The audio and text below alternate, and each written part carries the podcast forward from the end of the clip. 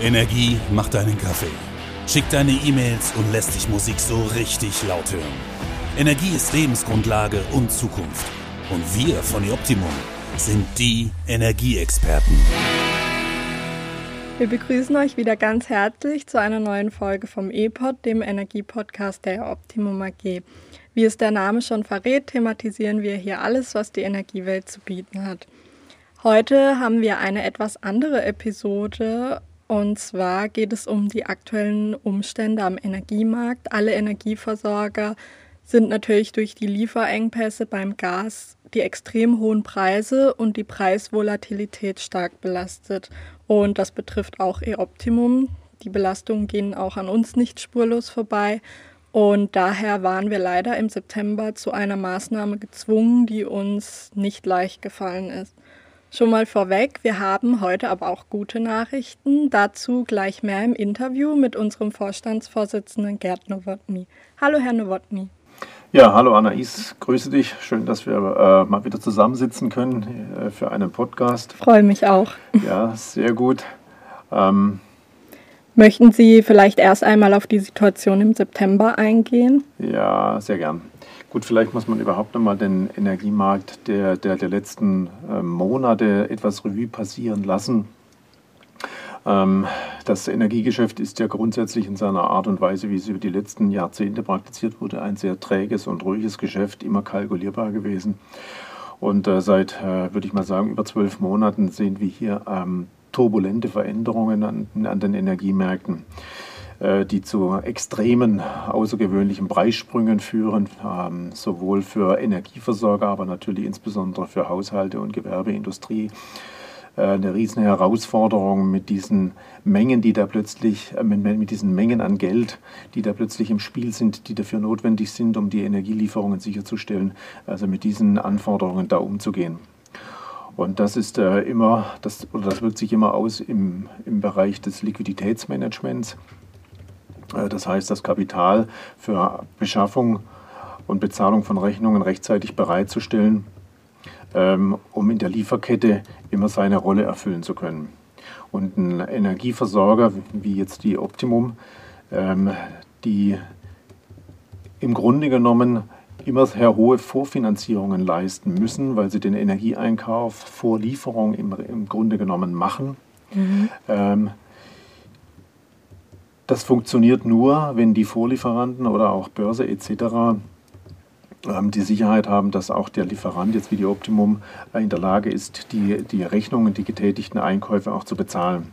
Und äh, wenn das, äh, das war früher alles immer sehr einfach, weil es sehr planbar war und sehr träge war, aber in einer Zeit, wo es so turbulent ist mit diesen Preissprüngen, äh, da kommen dann gewisse Unsicherheiten auf und dann werden automatisch die Zahlungsbedingungen, die ähm, Sicherheitsleistungen etc. erhöht, was dann wiederum zu Maßnahmen bei uns führt, dass wir bei den Kunden beispielsweise ähm, Abschläge einführen müssen, Abschläge anpassen müssen etc., um eben auch diesen Geldfluss sicherzustellen.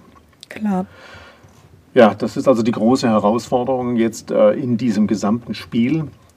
Und ähm, das hat uns dann im September, weil da die, die, die, die, die Preissprünge im Gas so unglaublich waren. Ja, da haben die sich innerhalb weniger Tage verdoppelt. Äh, also von, von, von irgendwie 17 Prozent pro Kilowattstunde sind die dann innerhalb weniger Tage auf 35 Cent die Kilowattstunde im Einkauf gesprungen. Und äh, das hat uns dann dazu quasi gezwungen, äh, äh, uns aus dem Gashandel auszusteigen, weil wir einfach äh, die, die, die Geldflusskette nicht mehr äh, garantieren konnten und uns dann ähm, einfach auf das Stromgeschäft konzentrieren mussten, um, ein, um hier ähm, Stabilität in der Firma zu halten, die Firma nach wie vor gesund zu erhalten, die Arbeitsplätze zu erhalten mussten wir einfach diesen Schritt dann im September wählen, leider Gottes, was dann äh, natürlich zur Beendigung der Vertragsverhältnisse mit, als Lieferant mit den Kunden geführt hat. Ja, ein unschöner Schritt nach zwölf Jahren Aufbauarbeit mit viel Emotion und viel Herzblut. Aber wir sind Unternehmer und müssen uns einfach den Gegebenheiten stellen und äh, die Geschäftsmodelle so anpassen, dass wir nachhaltig äh, gesund wirtschaften können. Klar, verständlicherweise. Wir haben aber natürlich die Kunden auch nicht einfach im Regen stehen lassen, denn nach, jahrelanger, nach jahrelangem Aufbau der Geschäftsbeziehungen möchte man natürlich trotzdem auch im Guten auseinandergehen, sage ich mal. Hm, welche verschiedenen Optionen bzw. Alternativen wurden den Kunden denn von uns angeboten?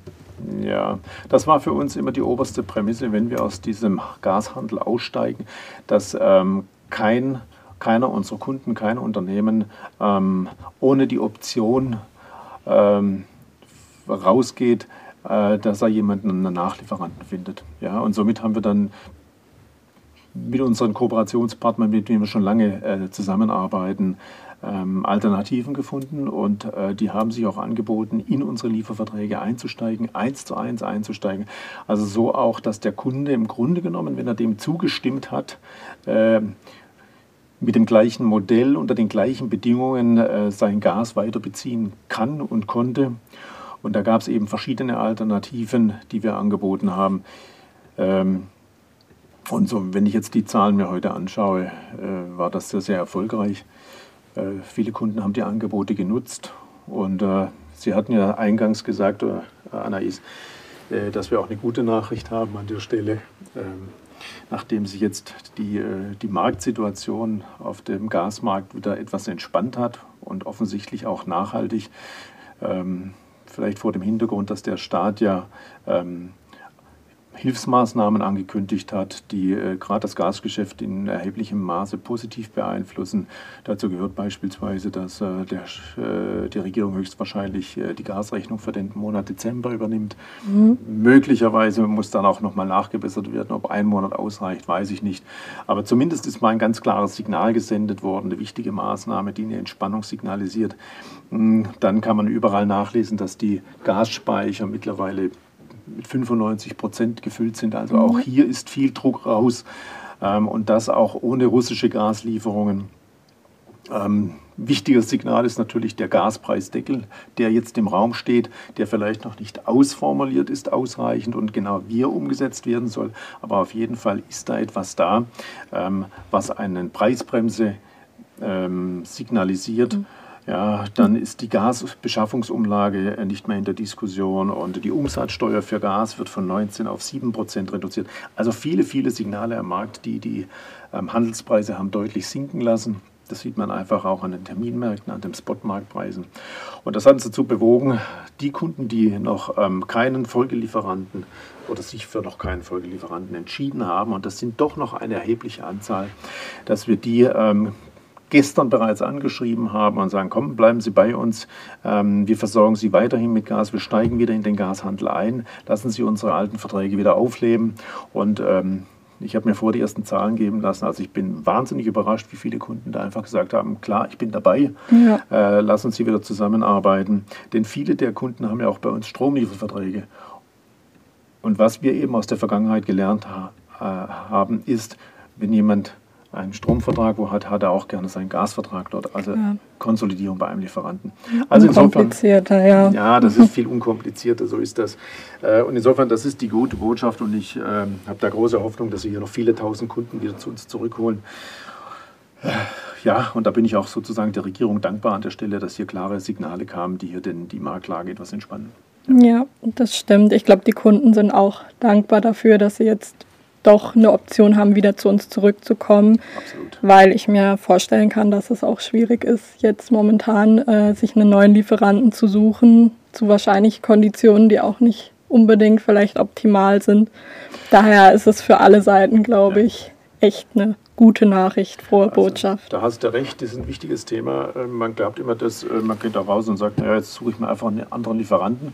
Das war in den, in, den, in den stabilen Zeiten sicherlich so, aber heute, und das ist schon fatal, haben wir viele Kunden, ähm, die gar keinen anderen Lieferanten mehr gefunden haben. Insbesondere die mit hohen Volumen. Ja, also wenn jemand 30, 40, 50 Millionen Kilowattstunden Jahresverbrauch Gas hat, ähm, der wird heute in der Regel angefasst wie eine heiße Kartoffel. Klar.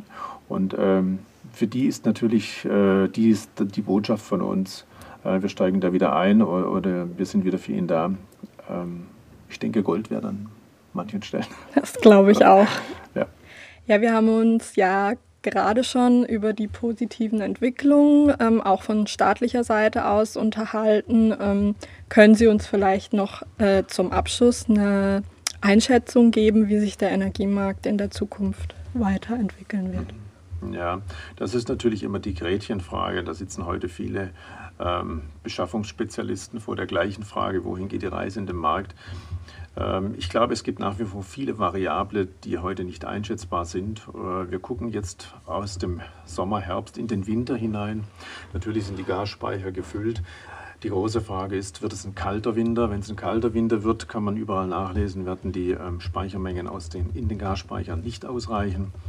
Ähm, die Frage ist natürlich immer noch alles stark geprägt von der, von der Weiterentwicklung des Konflikts Ukraine-Russland. Ähm, wie wird sich der fortsetzen? Ähm, gibt es weitere, hm, sag mal, Anschläge auf irgendwelche Versorgungsleitungen etc.? Mhm. Äh, also viele, viele Fragezeichen an der Stelle, aber ich denke, man sollte das auch etwas positiv von der anderen Seite sehen. Mhm. Die Liefergemeinschaft, die Versorgungsgemeinschaft äh, vom Rohstoff Gas hat sich natürlich jetzt auch neu sortiert. Ähm, natürlich ist vieles auch noch ein bisschen mit heißer Nadel gestrickt, aber man hat damit erreicht, dass man eine gewisse Unabhängigkeit hat. Ähm, man sieht, dass die Weltgemeinschaft an der Stelle zusammensteht und keinen Regen stehen lässt.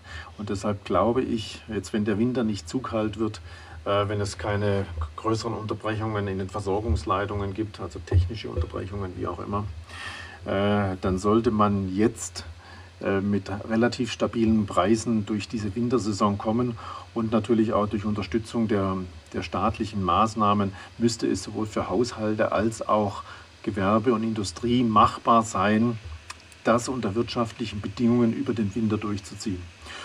Und man glaube, man muss heute einfach ein bisschen auf Sicht fahren, ja, und es ist auch richtig, äh, Gas, Strom einzusparen. Ähm, das wäre so, so, oder so notwendig mit oder ohne Gaskrise. Ja, oder Energiekrise. Denn man hat ja in den letzten Jahrzehnten immer vom ganz Großen runtergebissen. Und ich glaube, es tut der Gesellschaft gut, auch mal hier etwas Einhalt zu praktizieren. Das stimmt. Und äh, somit glaube ich einfach, dass man da äh, mit all diesen Maßnahmen und wenn nicht äh, morgen uns der Himmel auf den Kopf fällt, wie es früher Majestix bei Asterix gesagt hat, dann sollten wir hier ähm, eigentlich gut durch die, diese Zeit kommen. Das sind doch schöne Worte für den Abschluss, eine positive Message und damit ähm, gehen wir auch gerne aus dem Interview raus. Sobald es wieder Neuigkeiten gibt, melden wir uns mit einer neuen Folge hier im Podcast. In den Show Notes findet ihr wie immer alle unsere Social Media Kanäle und den Link zu unserem Blog. Bis zum nächsten Mal.